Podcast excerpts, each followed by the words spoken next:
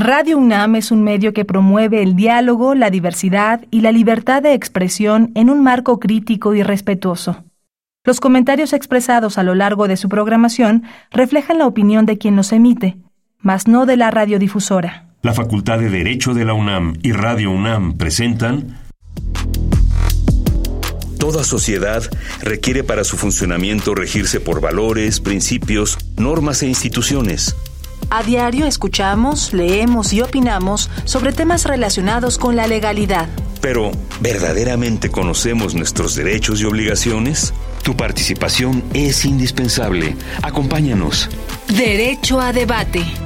En la cultura de la legalidad participamos todos. Conduce Diego Guerrero.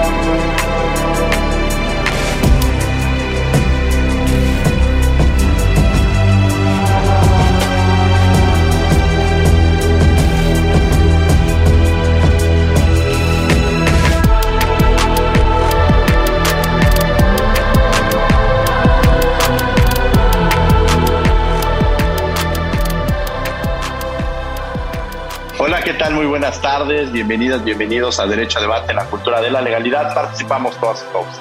Mi nombre es Diego Guerrero y como cada martes les agradecemos que nos sintonicen por el 96.1 FM. Estás en Radio UNAM. El día de hoy me acompaña en la conducción quien hace algunos semestres fue mi alumno y me da enorme gusto recibirlo aquí en Derecho a Debate, Alexis Martínez, y que ahora está colaborando también con nosotros en este proyecto. Alexis, bienvenido en el día de hoy a los micrófonos de Derecho a Debate. Muchas gracias, Diego. La verdad es todo un honor y un placer estar contigo en este gran proyecto. Y bueno, con nuestros invitados también todo un placer y un honor. Muchas gracias por la invitación. Alexis, el día de hoy vamos a hablar sobre control y vigilancia, lo que nos ha enseñado la pandemia, algo que vamos a seguramente les va a generar mucho ruido a quienes nos están escuchando y para eso queremos que se queden con nosotros para ver algunos temas. Y bueno, Alexis, ¿qué sabes sobre el tema que vamos a abordar el día de hoy? Bueno, debido a la pandemia, millones de personas nos vimos afectadas con un confinamiento en casa que sin duda trajo consigo miles de consecuencias para todos, como la repercusión negativa a la salud mental de la población y en particular a los grupos de personas que se encuentran en mayor situación de vulnerabilidad. Esto también ocasionó que surgiera una serie de ideas, pensamientos que están fuera de nuestra verdad, como por ejemplo dejar de vivir en la realidad y visualizar un mundo imaginario o una sociedad ficticia indeseable en sí misma que fue concebida por este contexto social que se generó y por la naturaleza utópica que provoca el aislamiento, abriendo paso inclusive a crear un mundo distópico y por lo tanto se fue alejando o se perdió de lleno la posibilidad de mantener una mente sana. Otra consecuencia en esta pandemia mundial fue que el mundo se transformara de alguna manera a uno virtual, potencializando en su máximo el uso de las nuevas tecnologías, por ejemplo en el llamado home office en las clases en la modalidad a distancia, en las compras por Internet y no se diga en las redes sociales. Pero creo que no nos damos cuenta, o al menos no la mayoría, lo que ocasiona un simple clic o las prácticas tan comunes que hacemos día a día.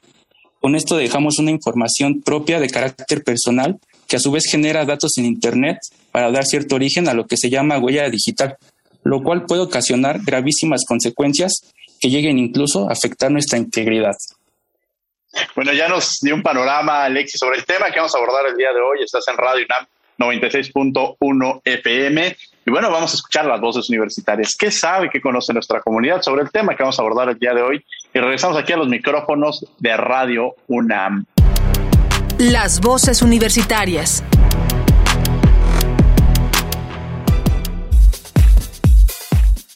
¿Cómo crees que ha afectado la pandemia a la convivencia familiar? Eh, creo que sí ha afectado mucho a la convivencia familiar, eh, especialmente porque aquí en México pues se junta absolutamente toda la familia. Entonces el hecho de que no puedas ir a la casa de la abuelita y que se junten todos los tíos y cosas así, supongo que ha afectado a las relaciones familiares, pero quiero suponer que después de la pandemia pues se, se puedan reforzar, ¿no? Creo que la pandemia afectó a la convivencia familiar en el aspecto de que muchas familias perdieron integrantes debido al COVID y muchas otras familias no pueden reunirse por completo pues debido al miedo de poder contagiar a algún integrante, en especial adultos mayores. Creo que ha afectado a la convivencia familiar en cuestión del contacto, sus abrazos, el contacto físico que es necesario para reforzar los vínculos afectivos. Síguenos en Instagram, Facebook y Twitter como Derecho a Debate. Bien, estas fueron las voces universitarias, lo que conoce nuestra comunidad sobre el tema que vamos a abordar el día de hoy. Me acompaña en la conducción Alexis Martínez. ¿Quiénes son nuestros invitados, Alexis? Nuestros invitados el día de hoy es la licenciada Patricia Aylon, coordinadora de gestión de la Facultad de Ciencias Políticas y Sociales. Bienvenida, es un gusto. Pati, bienvenida a Derecho a Debate, qué gusto tenerte. Muchas gracias, Alexis. Muchísimas gracias, Diego. Y bueno, muchas gracias a Derecho a Debate por invitarnos y sobre todo a la Facultad de Derecho y a Radio UNAM por abrir este espacio para platicar pues de los temas o de las problemáticas que se han visto a partir de la pandemia, pero que eran que son cuestiones que digamos que ya se venían viendo previo a la pandemia, ¿no? Y que bueno, creo que el día de hoy vamos a poder eh, profundizar un poco sobre ellas. Excelente. Y bueno, Alexis, ¿quién es nuestro otro invitado? Nuestro otro invitado es el doctor José Ángel Garfias Frías, investigador de videojuegos e industrias creativas de la UNAM. Un gusto. José Ángel, bienvenido a Derecho a Debate. Eh, pues un gusto estar aquí platicando de estos temas. Interesante que pareciera que en un principio lo podíamos abordar desde la ciencia ficción, pero ya lo tenemos aquí enfrente y es una realidad. Entonces vamos a tratar de especular entre lo que se platicaba en viejos mitos y en lo que en la práctica ya tenemos a la vuelta de la esquina. José Ángel, antes de entrar al programa, quienes nos están escuchando, la grandeza que tiene la universidad, la pluralidad de actividades que llevamos a cabo y quizá muchos dirán, bueno, ¿de qué se trata esta investigación de videojuegos e industrias creativas en la UNAM? Pues digamos que es un grupo de investigación, podemos definirlo como friki, de la cultura friki, que eh, se ha visto en tiempos recientes el impacto que han tenido los videojuegos en diferentes áreas, no solo como industria de entretenimiento, evidentemente ahí están, están los deportes electrónicos y todo lo que es el software educativo que deriva del uso de videojuegos. Entonces, creamos un grupo de investigación para abordar estos temas que también me han acompañado de toda esta cuestión transmedia con eh, anime y otras eh, cuestiones ahí que también hoy en día son preponderantes, casi cualquier sistema de streaming tiene este tipo de contenidos. Y pues nada, somos este grupo dedicado a trabajar estos temas que a lo mejor de otra forma se ven un tanto frívolos, pero lo hacemos desde un enfoque científico. Muy interesante, sobre todo eh, reconocer esta parte y que supongo que ahora ha sido mucho más el tema de investigación. O sea, creo que la pandemia también ha sido un factor de, este, de oportunidad para, para todos estos temas como el eSport, que creo que también este, ha generado otras, posibilidades. Este, y yo creo que seguramente haremos un programa sobre esto. Patti, qué, gusto tenerte aquí y empezar con una de las grandes preguntas. ¿Por qué hablar de control, de vigilancia, todos estos temas que, que, nos están llevando con la pandemia? Bueno, ¿por qué hablar de control y vigilancia? Eh, un poco me voy a ir para atrás, para cuando inició la pandemia, pues hubo varios académicos que empezaron a hablar justo de lo que estaba sucediendo, ¿no? Y de hecho por ahí hubo un texto que donde se recopilan varios de pues de las opiniones que, que publicaron en su momento varios académicos, entre Zizek, Espósito, Agamben, y estaba uno de Byung-Chul Han. Y este texto me pareció muy interesante porque ponía un poco, eh, o sea, una comparación entre Occidente y Oriente, ¿no? Cómo se estaba controlando la pandemia. Y aquí me pareció muy interesante, sobre todo la parte oriental, ¿no? ¿Por qué? Porque es un poco más lejano a lo nuestro y él exponía cómo a partir de, de la vigilancia que se tiene en, en Oriente, ¿no? De que hay muchas cámaras y de este control que tienen, pudieron abatir un poco la pandemia, ¿no? que no se expandiera, ¿no? Y entonces cuando yo estaba leyendo este texto de Han, de repente, y lo que hace rato estaba Ángel, de la ciencia ficción ya nos alcanzó, fue porque me hizo recordar un anime que se llama Psychopaths, ¿no? Y este anime es una obra futurista de ciencia ficción ¿no? Que cuando yo lo vi fue, parece que el futuro distópico, utópico, depende cómo lo queramos ver, ya nos alcanzó, ¿no? ¿Por qué? Porque en esta obra se trata eh, de un sistema que es el sistema civil, que a partir de ese sistema se controla a la sociedad, ¿no? Y qué es lo que hace, mide el estado mental de las personas a partir de un escáner psicosomático. Entonces, este sistema mide el coeficiente criminal de las personas, ¿no? Qué tan propenso eres para cometer un crimen. Y en teoría, este Japón futurista se vive bien, la sociedad está tranquila, hay un bienestar porque este sistema lo permite de, de vigilancia, ¿no? Y en este tipo de, de, vigilancia lo que te lo que te están evaluando es qué tan sano estás mentalmente, ¿no? Por así decirlo. Entonces hay una cifra así de entre 0 y 100. Estás dentro de ese rango, eres un ciudadano no tiene problemas. Si pasas de ese rango, entonces ahí sí eh, la agencia de seguridad pública, depende en qué rango estés, va y te arresta, ¿no? Y este arresto depende si estás, no sé, entre 100 y, 2, y 300 puntos, simplemente te paralizan y te, y te encierran. Si está arriba de 300, el mismo sistema determina que te deben de ejecutar, ¿no? Y digamos, son estos parámetros cuando empieza la pandemia pareciera que esto se está aplicando, ¿no? Un poco ya en China se empezaba a, aplicar un sistema parecido que es este sistema de crédito social, ¿no? Donde los ciudadanos tienen puntos y de acuerdo a estos puntos te pueden castigar o te puedes beneficiar, ¿no? Entonces, este era el control, que es un control, digamos, más de estatal, ¿no? Para poder ver cómo está el ciudadano y en el caso de la pandemia, podían estar localizando a los ciudadanos tenían o que estaban contagiados, ¿no? Y que todo al final todos los ciudadanos tenían que tener una aplicación y estar todo el tiempo como que actualizándola y de hecho la misma aplicación, si de repente tú ibas a una zona donde había habido contagios, pues tu aplicación pasaba de verde a amarillo o a rojo, ¿no? Y entonces para entrar a cualquier lugar pues tenías que mostrar eh, esta aplicación, ¿no? o sea, te, la piden para entrar y entonces fue como esto que se ve en un anime que pareciera que es el futuro, pues ya se está sucediendo aquí, ¿no? Entonces, pues bueno, esto fue lo que me llamó la atención, pero cuando yo quiero hacer el paralelo con Occidente, es que a lo mejor la vigilancia en Occidente no es la misma que en Oriente, no es el Estado el que nos está vigilando,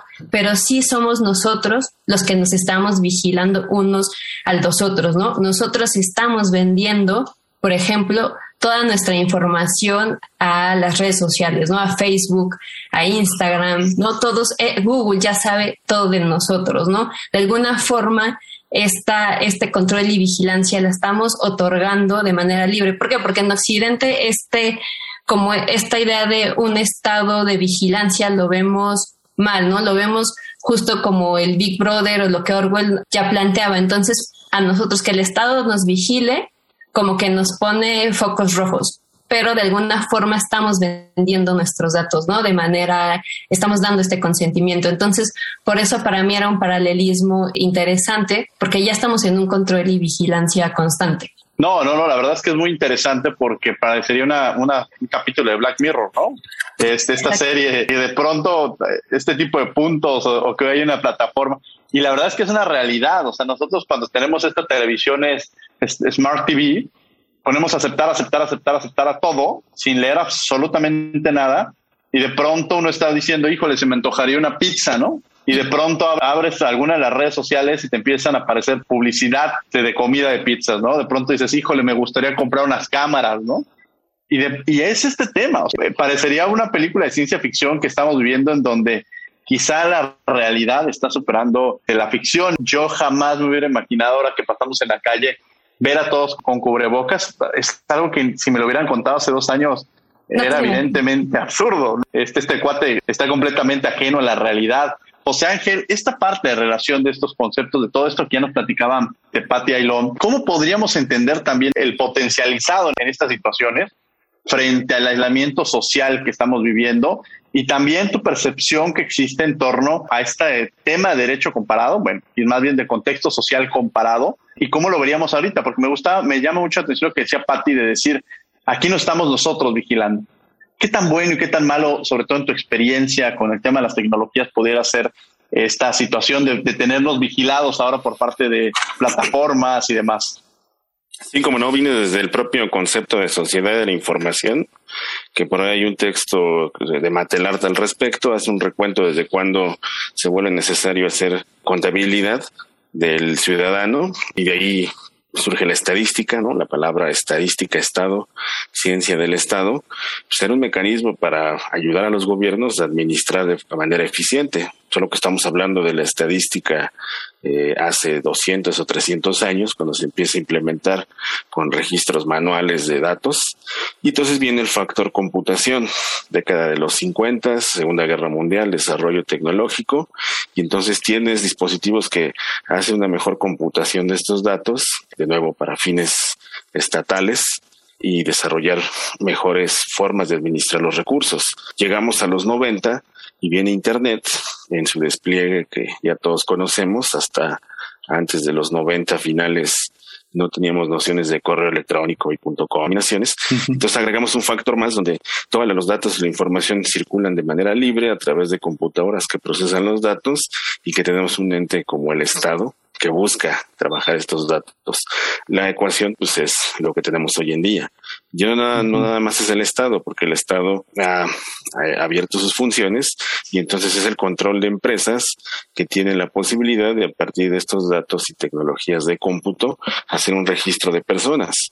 Por ahí el 95 Negroponte, cuando publica su texto Ser Digital, habla de eh, el futuro, lo tachaban de futurólogo en los noventas, porque explicaba cómo sería la vida digital años más adelante. Entre otras cosas, habla de el televisor yo, el periódico yo y servicios yo, donde el usuario configura las preferencias a su gusto.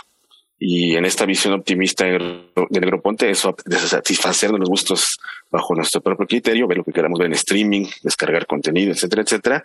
Pero de, de fondo está el registro de esta huella mediática, huella digital que dejamos en todas las preferencias, las formas en que vemos e interactuamos, que por sí mismo se ha vuelto el esquema comercial de muchos servicios de redes sociales. ¿Qué se hace con esos datos? ¿Quién los tiene? ¿Cuándo accedemos a ellos? Cuando damos a aceptar a cualquier aplicación que es gratis y todo el mundo quiere lo que es gratis, pero en realidad no es gratis. Nosotros nos volvemos el producto que vendemos nuestros datos para, de momento, fines publicitarios, pero no sabemos ahí, ¿no? En este día de futurólogo, Negroponte fue entrevistado hace algunos años y le decían, ¿y qué sigue? Y uno de los paradigmas que planteaba era la ingesta de información y todo el desarrollo que se tiene en nanotecnología para manejar todavía inclusive datos a nivel biológico en organismos que a lo mejor conectados a una nube podrían rastrearse datos, ¿no? Ahorita suena ciencia ficción, pero así como Negroponte en los 90 hablaba de esa televisión a mi gusto como ciencia ficción, quizá esta idea de la ingesta de la información y la tecnología pues esté a la vuelta de la esquina. Es todavía ese futuro que no nos ha alcanzado, pero actualmente la pandemia nos ha servido para también replantearnos la manera en que estamos interactuando en nuestros contextos. Y bueno, también de ahí podemos especular sobre cómo se ha desenvuelto el mundo en este último año a partir de plataformas eh, como Zoom o cualquiera de videoconferencia, donde sin duda han circulado un montón de datos y no sabemos a ciencia cierta cómo han estado procesando estas conversaciones y qué tanto resguardo hay de información. Y aparte hemos descubierto su funcionalidad, que seguramente no regresaremos a una normalidad tal cual y mucho de lo que hace en línea, en presencial, lo seguiremos haciendo en línea. El teletrabajo, la educación, muchas cosas llegaron para quedarse. Sin lugar a dudas, creo que ya entramos con un buen eh, reflexión sobre precisamente estas aplicaciones, sobre el tema de datos personales, la seguridad de los mismos y también para reflexionar a quienes nos escuchan de, que no es gratuito. Qué bueno que mencionas esto de todo es gratis, nada en esta vida es gratis y cuando le ponemos aceptar, aceptar, aceptar, más bien estamos vendiendo, vendiendo, vendiendo, vendiendo nuestra información. Alexis Martínez, que me acompaña el día de hoy en la conducción. Adelante. Gracias, Diego. Licenciada, tomando un poquito lo que mencionó al principio, ¿nos puede explicar qué es un mundo distópico y cuáles son las mayores repercusiones que le pueden llegar a ocasionar a una persona precisamente por esta vigilancia que usted mencionó y con todo este desarrollo de la tecnología? Sí, claro. Aquí habría que ver, aquí el problema es determinar, por ejemplo, en el en este caso del anime que hablaba, si es distópico utópico. ¿Por qué? Porque para, para la sociedad occidental hablar de un mundo donde está siendo vigilado constantemente lo vemos como un problema, mientras que para una sociedad tal vez un poco más autoritaria, la control estatal no se ve como un, un, problema. ¿Qué pasa con este mundo distópico? Es justo una sociedad en la que no se está viviendo bien, ¿no? Donde ya los problemas lo superaron, donde tal vez, por ejemplo, la tecnología, la, la inteligencia artificial está controlando al ser humano, ¿no? Donde el ser humano ya perdió todo control de sí mismo. Entonces es justo este, podemos decir, mundo apocalíptico, donde todo ya es un caos, donde todo ya es, es un desastre. Pero la vigilancia no necesariamente caería en la distopía, sino que caería de acuerdo a la forma como la sociedad lo ve, como algo negativo o como algo positivo.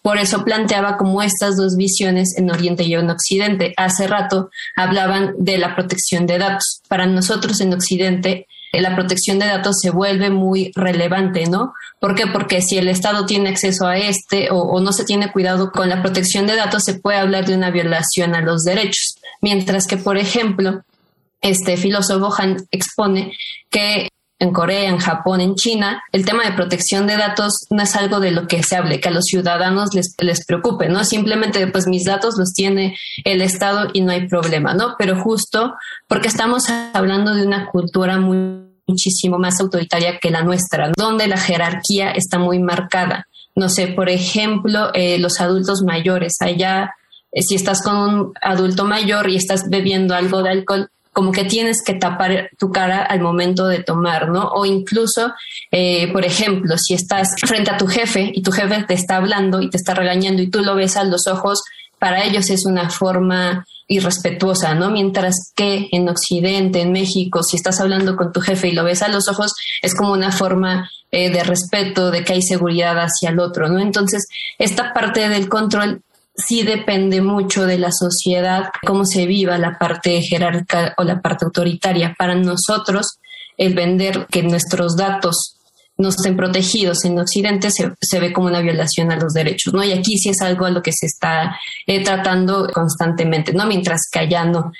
Y aquí tal vez lo distópico o lo, o lo, que se podría ver con la pandemia es si de repente no hay esta protección de datos y entonces realmente todos saben de nosotros. Y era lo que ya planteamos. Al final ya se está sabiendo, o sea, los estamos vendiendo a los otros y no sabemos qué están haciendo con ellos. Muy interesante esta parte. Alexis, que nos acompaña el día de hoy en la conducción, adelante para hacer una pregunta José Ángel. Gracias. El doctor, precisamente con esto que nos comentaba la licenciada de los datos, ¿Qué podemos hacer para que al momento de utilizar el Internet y todas estas tecnologías dejemos la menor cantidad de datos personales? Primero que hay que ser conscientes, ¿no? Que esto está pasando. No es un tema de paranoia, que en este momento habría que ponerle cinta a la cámara o cerrar los micrófonos.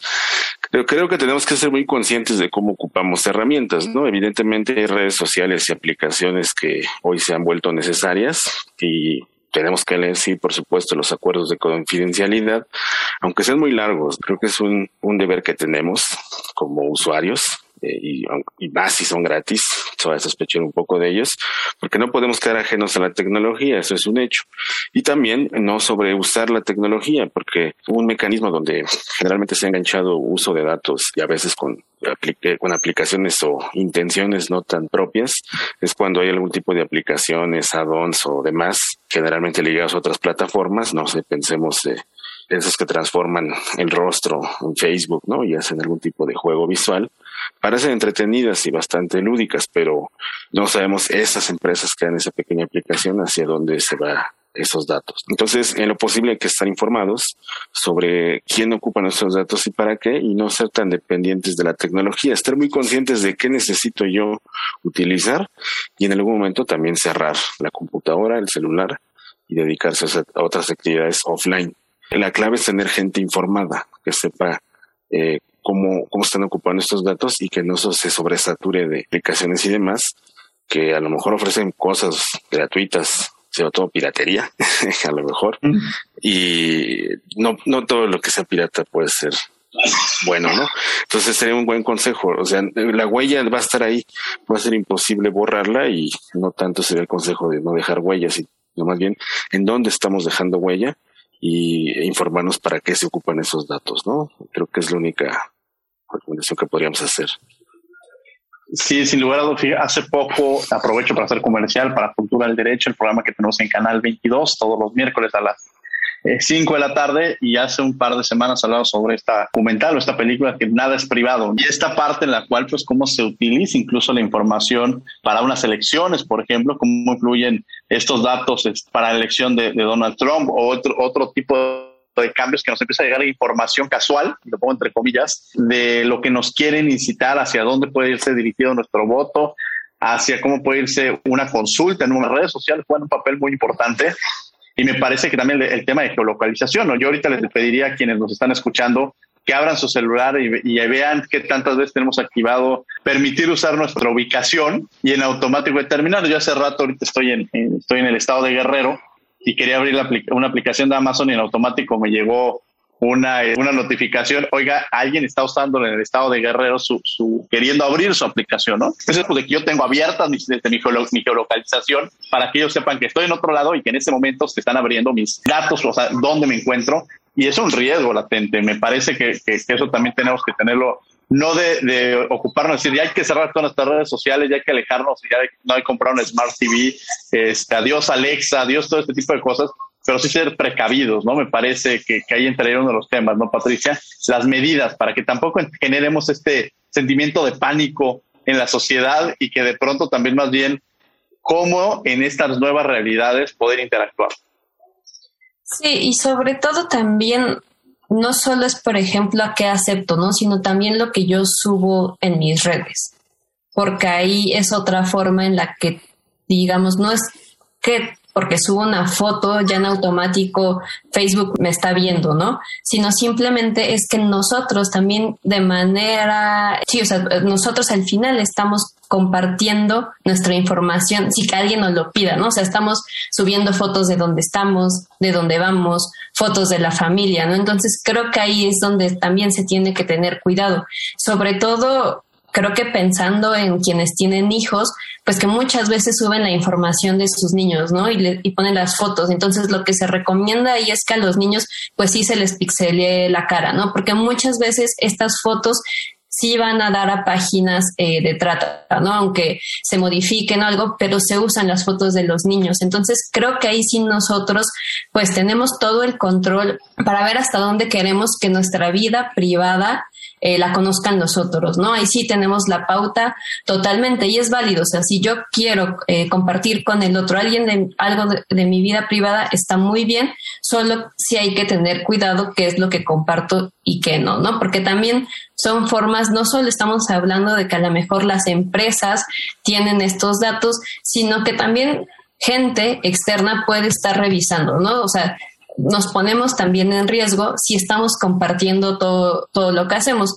Claro que las redes nos dan la posibilidad de que solamente yo decida quién me puede seguir, de, poner ciertos candados, ¿no? O sea, sí existe esta parte, pero también hay quienes la tienen abierto, ¿no? Entonces, esta parte de la privacidad, uno decide hasta, hasta dónde le das acceso al, al otro. Interesante, sí, nosotros vamos marcando esa pauta. Alexis Martínez, que me acompaña el día de hoy en la conducción. Adelante, Alexis. Digo, gracias. Eh, doctor, usted mencionó hace un momento la huella digital que dejamos en Internet, pero para usted son más las ventajas que nos proporciona precisamente crear esta huella digital o son más las desventajas que nos pueden ocasionar? No, evidentemente es una moneda de dos caras. Justo ahorita que se comentaba la geolocalización, eh, hace algunos quizá meses hemos estado recibiendo correos electrónicos donde dice que puedes checar tu recorrido que has hecho en el mes con geolocalización y generalmente eh, creo que la mayoría tiene la opción de geolocalización encendida todo el tiempo, porque una aplicación muy útil es la de Maps, que te permite pues, llegar a lugares ¿no? más fácilmente. Digo, ya no preguntas direcciones, nada más buscas ubicaciones y llegas a donde quieres. Pero esto ha dejado una huella física de dónde hemos estado, ¿no? O sea, prácticamente eh, quien se atreva a compartir su teléfono y que lo revisen es porque es inocente, ¿no? O sea, no tiene nada de que lo inculpen. Pensemos en cualquier caso trivial, ¿no? Eh, una pareja celosa, ¿no? ¿Dónde estuviste el fin de semana pasado? No, pues estuve en tal lado. ¿Me lo aseguras? Puedo ver tu historial de Google Maps, saber dónde estuviste. Y ahí puede ser que la cosa no mienta. Me dijiste que estabas en el norte de la ciudad, estabas en el sur, con quién, a dónde, en esta colonia vivía tu exnovia y se empieza a sentir un drama, ¿no? Todo eso, este, es posible, es posible rastrear esa huella, ¿no? Claro, tiene a lo mejor, no, es que mi teléfono se lo presté ese día a un amigo, ¿no? Este, qué sé yo, pero todo eso está ahí presente. Esa huella ya depende cómo se use. En este caso, si es para inculpar a una pareja sobre dónde ha estado en los últimos fines de semana, pues puede ser contraproducente para porque a lo hiciste cosas malas que no querías que se descubrieran. En este sentido, creo yo que no es que hay una dependencia, sino que hay una necesidad del uso de tecnologías. La pandemia nos hizo por ejemplo, volver a estas plataformas que estaban ahí siempre, pero que no utilizábamos, y más que un asunto de gusto, se volvió necesidad. Otro tipo de servicios tienen la misma función. No son obligatorias, pero son muy necesarias y no podemos, o sea, nuestra vida está adaptada a ellas. Lo único que podríamos decir es que no es ni bueno ni malo, sino cómo se utilice, y yo creo que hay que ser responsables, ¿no? O sea, el que ocupes geolocalización en otra plataforma, pues no te va a quitar lo infiel, ¿no? Son temas de ética y debate que uno como persona tiene que cuidar, así como el uso de sitios, fotos y cualquier material eh, con el que se ocupe, ¿no? Entonces, creo que es una pregunta difícil de responder con blancos y negros y cada quien tiene que ver el matiz de gris que está ocupando en esa situación. Muy interesante porque justo en términos, haciendo encuestas, en términos del el 80% de los divorcios, me parece una cosa así, tuvieron alguna influencia con las redes sociales, ¿eh? que si el me gusta, que si quien te puso me encanta, que estabas conectado, que, se metieron a ver las conversaciones de WhatsApp, de Messenger, o sea, todo este tipo de cosas. Y ahorita mucho al tema. Han crecido los divorcios, dirían, bueno, pues es que no, más bien se abrieron las posibilidades de tener información, de este acceso a la información. Antes, pues uno podía terminar con una persona y no volvías a saber de ella, ¿no? Si te la encontrabas eh, esporádicamente, pero si vivías en el sur y el otro en el norte, pues igual en tu vida no volvías a saber de ella, pero las redes sociales nos permiten que terminando la relación se genere esta situación de que estés viendo o sabiendo de lo que hacen las personas. Y ha cambiado estas modalidades, estas relaciones que tenemos, ¿no?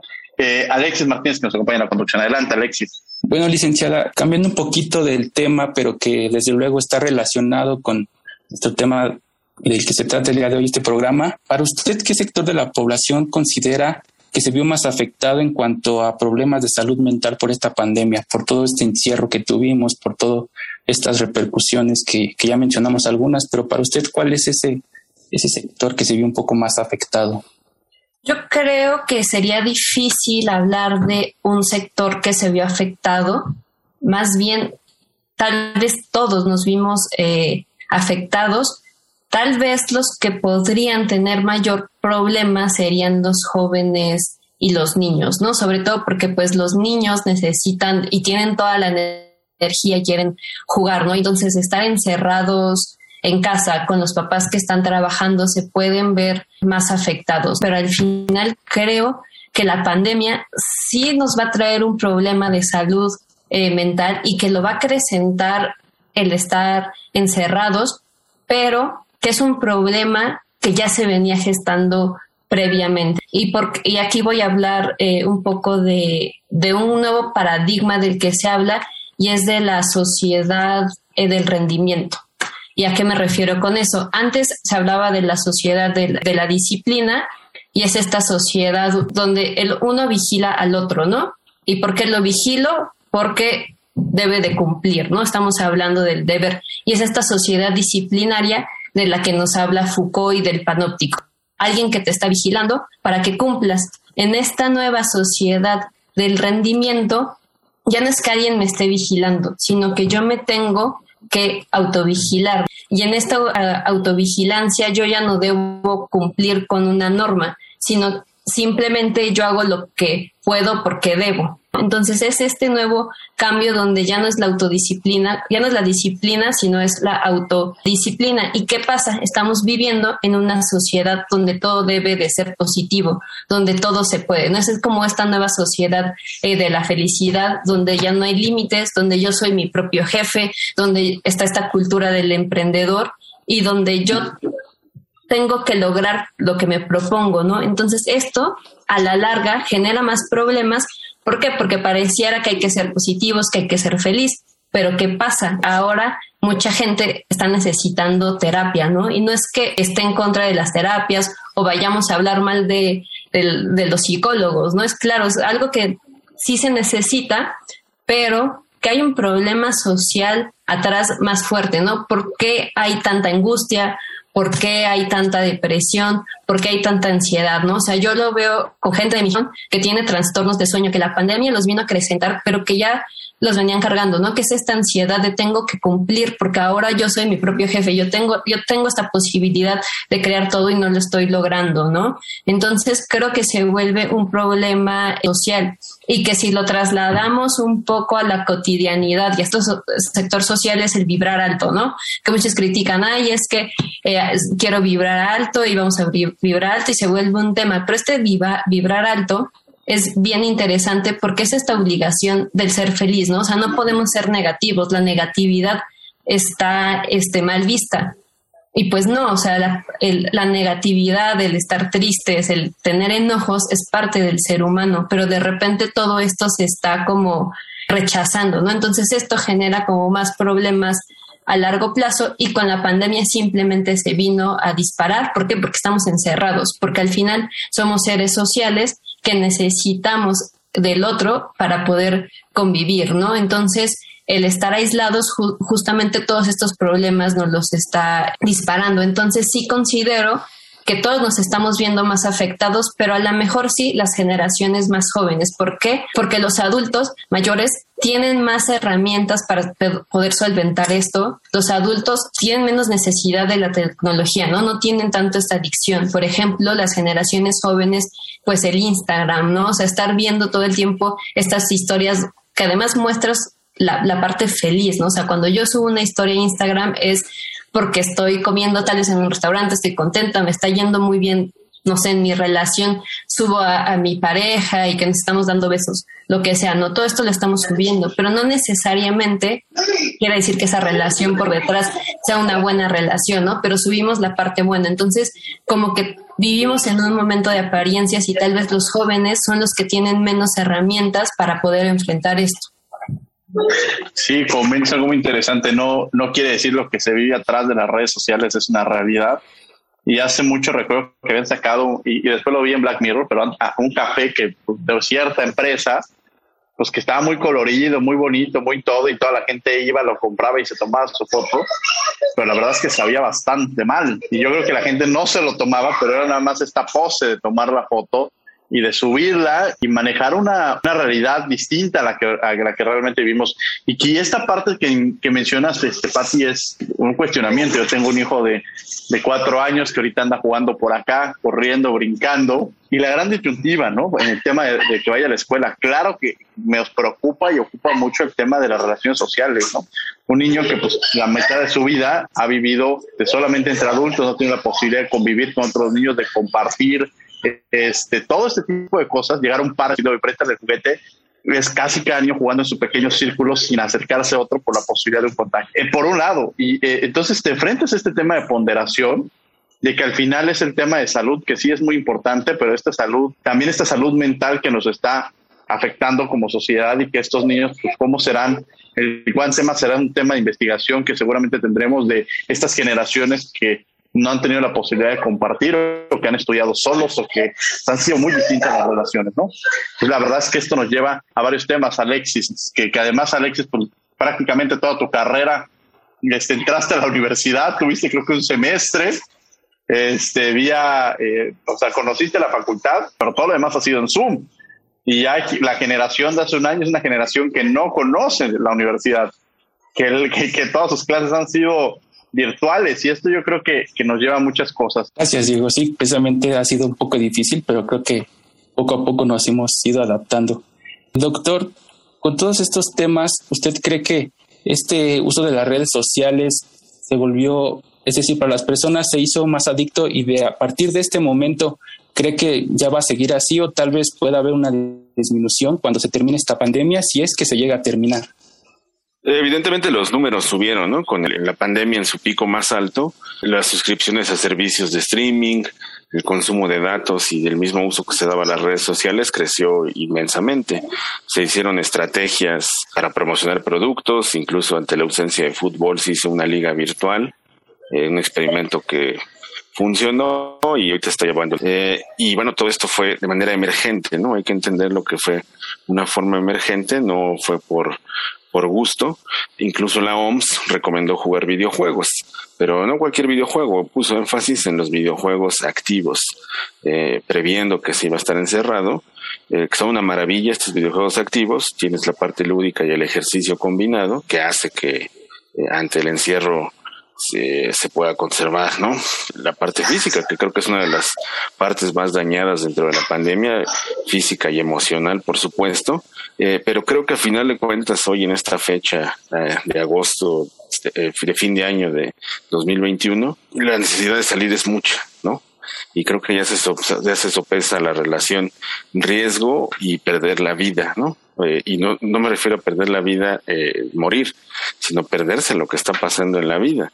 Como en este caso se comentaba, estudiar una carrera y pasarse la mitad sin conocer amigos e instalaciones, eh, creo que eso es un tema de mucha depresión que pone a la gente a pensar si vale la pena salir y arriesgarse. En encuestas que han hecho con jóvenes, con niños y demás, los niños son, a pesar del gusto por los videojuegos y todo esto que eh, evidentemente está ahí presente, hay una gran necesidad de salir. Y ante la primera opción que se tenga de salir, me parece que hay ellos, ese segmento que está más dispuesto a salir a pesar de los riesgos. Bien vale la pena tomar ese riesgo para ese segmento, porque a fin de cuentas están dejando pasar tiempo, que es un recurso no renovable, y más ese tiempo social con amigos, con eh, fiestas, incluso hasta la propia actividad escolar, ¿no? Eh, es, un hecho que te ha ayudado las redes para colaborar, hacer equipo de trabajo con amigos. A mí particularmente me gusta más dar clase en línea. Si por mí fuera yo me quedaría en este esquema. y no me quedaría como está, incluso buscaría cómo mejorar con otras tecnologías, a lo mejor ya eh, dar clases con plataformas de videojuegos o realidad virtual, pero es un hecho que mis alumnos gran parte ya quiere salir. Y entonces yo creo que el siguiente año ya va a ser clave para hacer este regreso, ¿no? Si bien ahorita se está planteando el tema y seguramente enfrentaremos algunas eh, situaciones, ¿no? Que no tenemos todavía bajo la lupa hasta que pasen. Yo creo que el siguiente año es decisivo para volver ya a las actividades, eh, cueste lo que cueste, ¿no? Ya la sociedad está cansada de esto. Y lo que sí es que una vez que pase esta euforia por el regreso, ya habrá un espacio de reflexión para decir qué nos conviene dejar en línea permanentemente para también darle un respiro a las actividades que se hacían cotidianas, ¿no? Entonces a lo mejor lo que va a quedar es un híbrido entre mitad vida presencial, mitad vida virtual y habrá que darle una forma, ¿no? Y seguir explorando caminos en lo virtual y valorar cada vez más los tiempos que tenemos en lo presencial. Vamos a tener que ir a un corte, vamos a descubriendo tus derechos y regresamos a los micrófonos de Radio UNAM. No se vayan, estamos en 96.1 FM hablando sobre control y vigilancia, lo que nos ha enseñado la pandemia, que creo que nos ha enseñado mucho y nos lleva a una nueva realidad. Muchos dicen, cuando regresemos a la realidad, esta es una realidad y no regresaremos a la anterior realidad. Eso lo tenemos que tener muy claro. Vamos a descubrir tus derechos y regresamos, no te vayas, estás en Radio UNAM. Descubriendo tus derechos. Derecho al deporte. Toda persona tiene derecho a la cultura física y a la práctica del deporte. Corresponde al Estado su promoción y estímulo conforme a las leyes en materia, así como la vinculación entre las autoridades mexicanas y las internacionales. Esto en la regulación, fomento, sanción y organización del deporte, sea este profesional o amateur. El deporte es una de las actividades más gratificantes y sanas que podemos realizar. No dejes de practicarlo. Escuchas Derecho a Debate.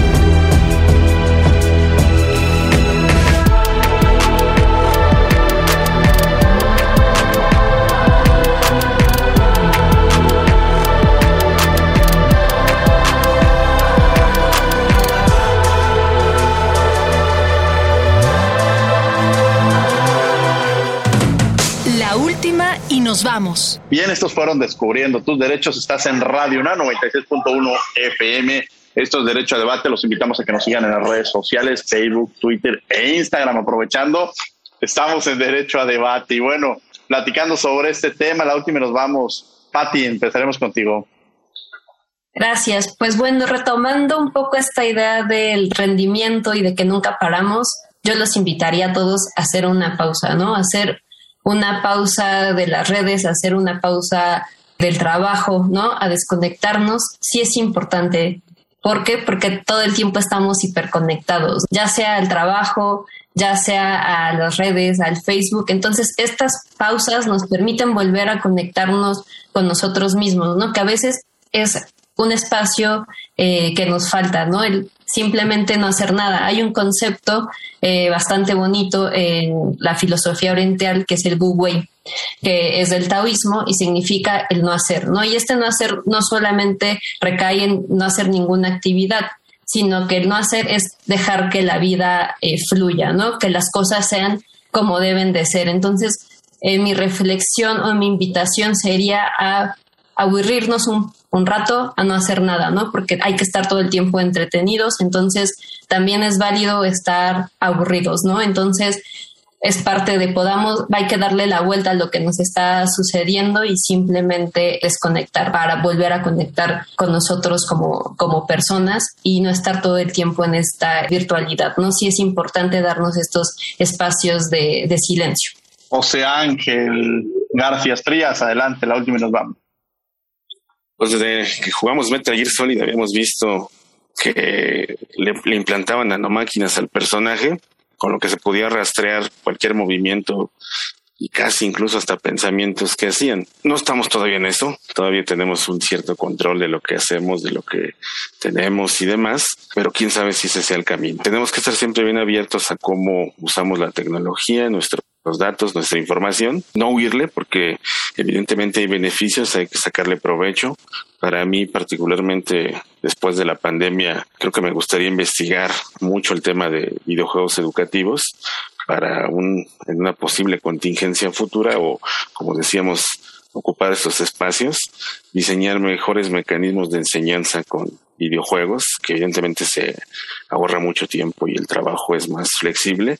Y después de eso, desconectarse un rato y vivir también ese mundo real, ¿no? El virtual es maravilloso, yo de hecho me gusta mucho estar en el mundo virtual, pero eh, extraño mucho a mis colegas, amigos, y me va a dar muchísimo gusto el día que estemos de vuelta en la facultad, en la UNAM, y que nos podamos dar un abrazo en persona. Ojalá lo hagamos tres días y dos días estemos en lo virtual, ya con eso estaría yo muy satisfecho. Veremos cómo cambia nuestra vida a partir de este momento. Alexis, con lo que quieras cerrar. Sí, gracias, Diego. Yo considero que tenemos que reflexionar un poco más. Creo que solo nos hemos enfocado en lo negativo de esta pandemia y no en lo, lo bueno que trajo consigo. Ya como lo mencionamos, este uso de las redes sociales que precisamente pueden ser un beneficio muy grande, pero muchas veces solo las utilizamos para cosas negativas o realmente se vuelven una adicción. Creo que tienen mucho las ventajas y aprovechar, ¿no? Aprovechar lo máximo que, que, estamos vivos, creo que eso es lo principal y creo que tenemos que igual reflexionar y, y ser, ser felices con lo que tenemos y con lo que somos ahorita y con lo que se viene en un futuro. Muchas gracias, Patti, por haber estado con nosotros. Gracias por la invitación a todos ustedes y a todo el equipo de Radio UNAM y a todo el equipo de la Facultad de Derecho y al programa de Derecho de José Ángel, pues un gusto platicar sobre estos temas. Creo que hay mucha agenda pendiente y siempre es un gusto estar en Radio UNAM y darnos un abrazo entre facultades, ¿no? Colegas de Derecho, saben que se les quiere mucho por acá. Igualmente, la verdad es que el, cariño recíproco. Alexis, gracias por haber estado con nosotros. Y desde luego, pues bueno, este, agradecemos a Facultad de Derecho y a Radio UNAM, coordinación Fernanda Sánchez, redacción y voz de las notas Ana Salazar.